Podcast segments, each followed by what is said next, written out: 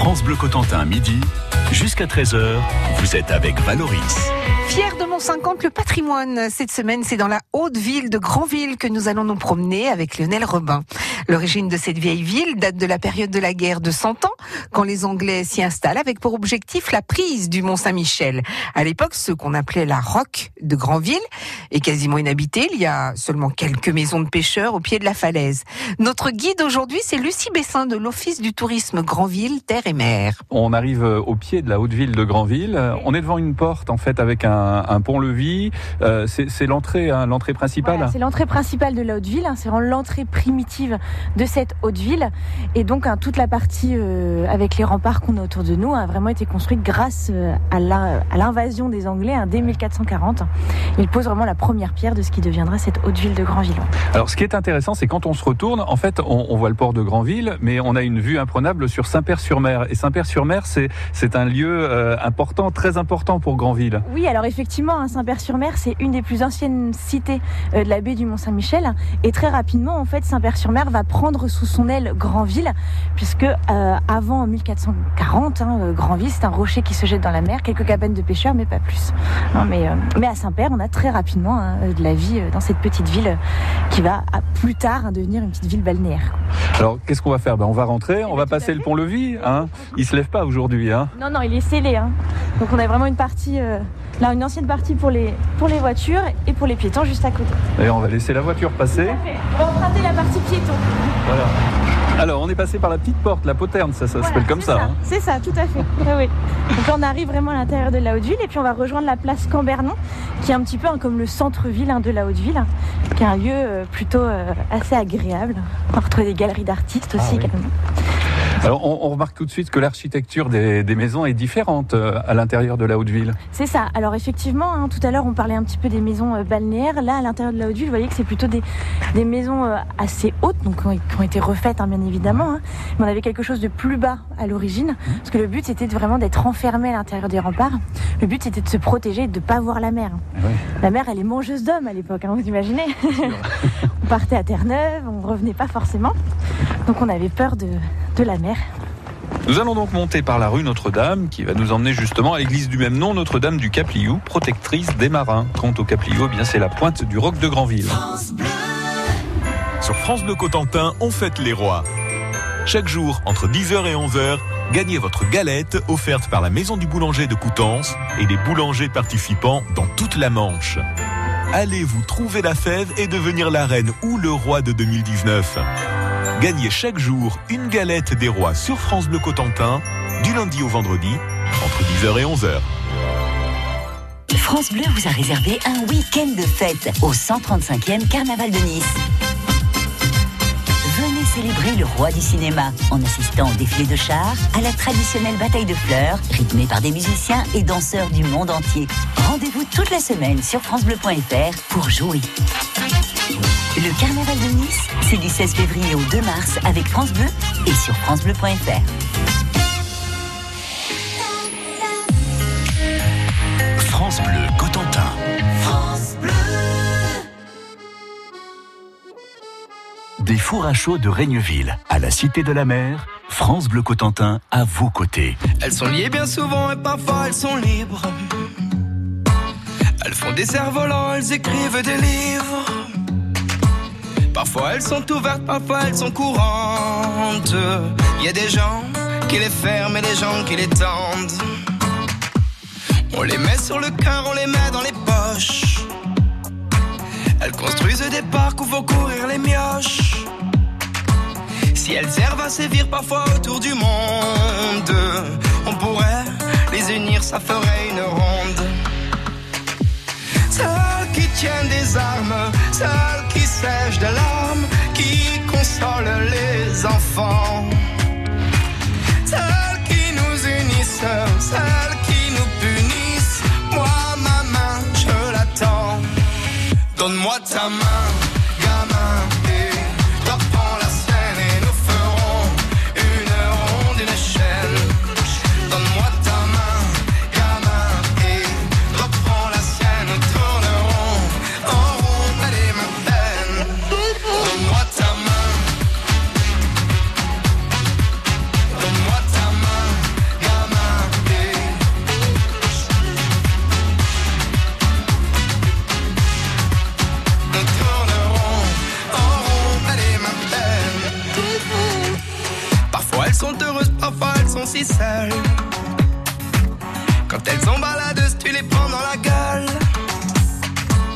Elles sont nues bien souvent, y a des gens qui la gantent.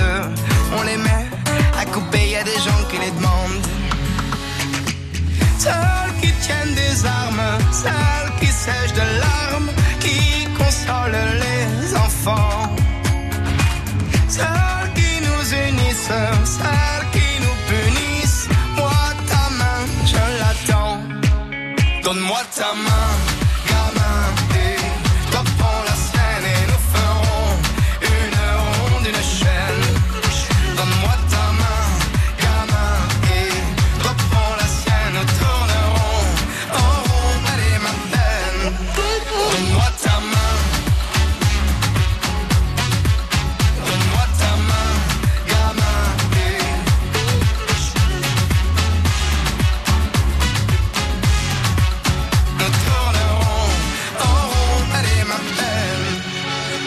Perdu, tu sais, comme toi dans la peine, j'ai attendu que l'on prenne la mienne d'une main tendue. Tu sais, on peut faire des chaînes et aujourd'hui, c'est moi qui prends la tienne. Donne-moi ta main,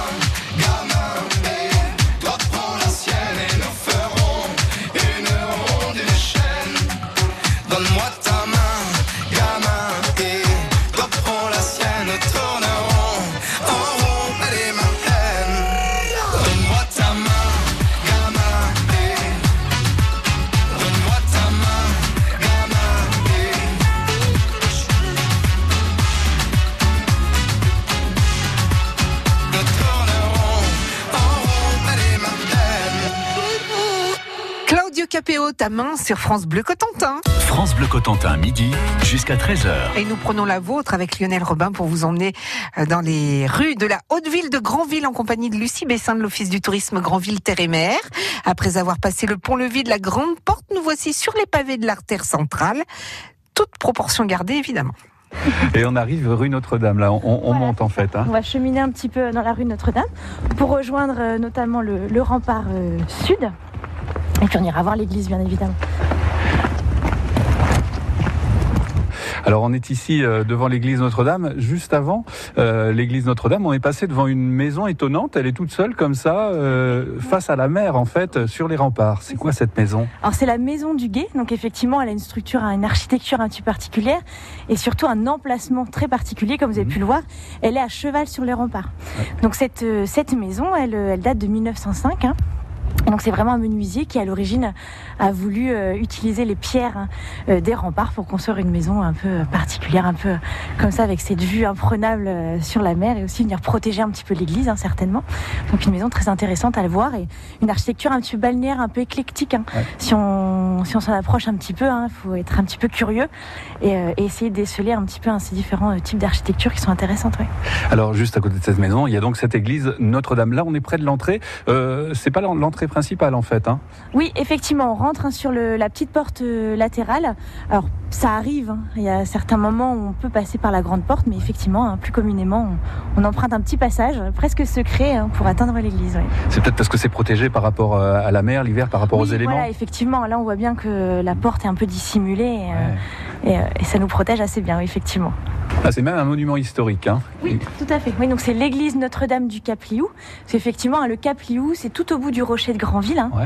Et c'est une zone un petit peu délicate pour la navigation. Et on raconte, en tout cas, il y a une légende hein, qui explique que au XIIe siècle, un marin pêcheur aurait certainement repêché dans ses filets une statue en bois de la Vierge Marie. Il a vu cette pêche comme un miracle. Il a voulu remercier la Vierge Marie de ne pas l'avoir fait s'échouer contre les rochers. Et pour ça, il décide de lui construire une petite chapelle, hein, à l'emplacement même où nous sommes aujourd'hui. Mais ce sont les Anglais qui finalement ont posé la première pierre de l'église Notre-Dame. Au XVe siècle. C'est ça, tout à fait. Dès 1440. Et là, on est en pleine guerre de 100 ans. Alors, les Anglais commencent la construction de l'église, mais ils n'en verront pas la fin puisqu'ils seront chassés deux ans plus tard par Louis d'Estouteville, le capitaine du Mont-Saint-Michel et ses troupes. D'ailleurs, depuis, la ville est toujours restée française. Quant à l'église, elle ne sera terminée que trois siècles plus tard, sous Louis XV.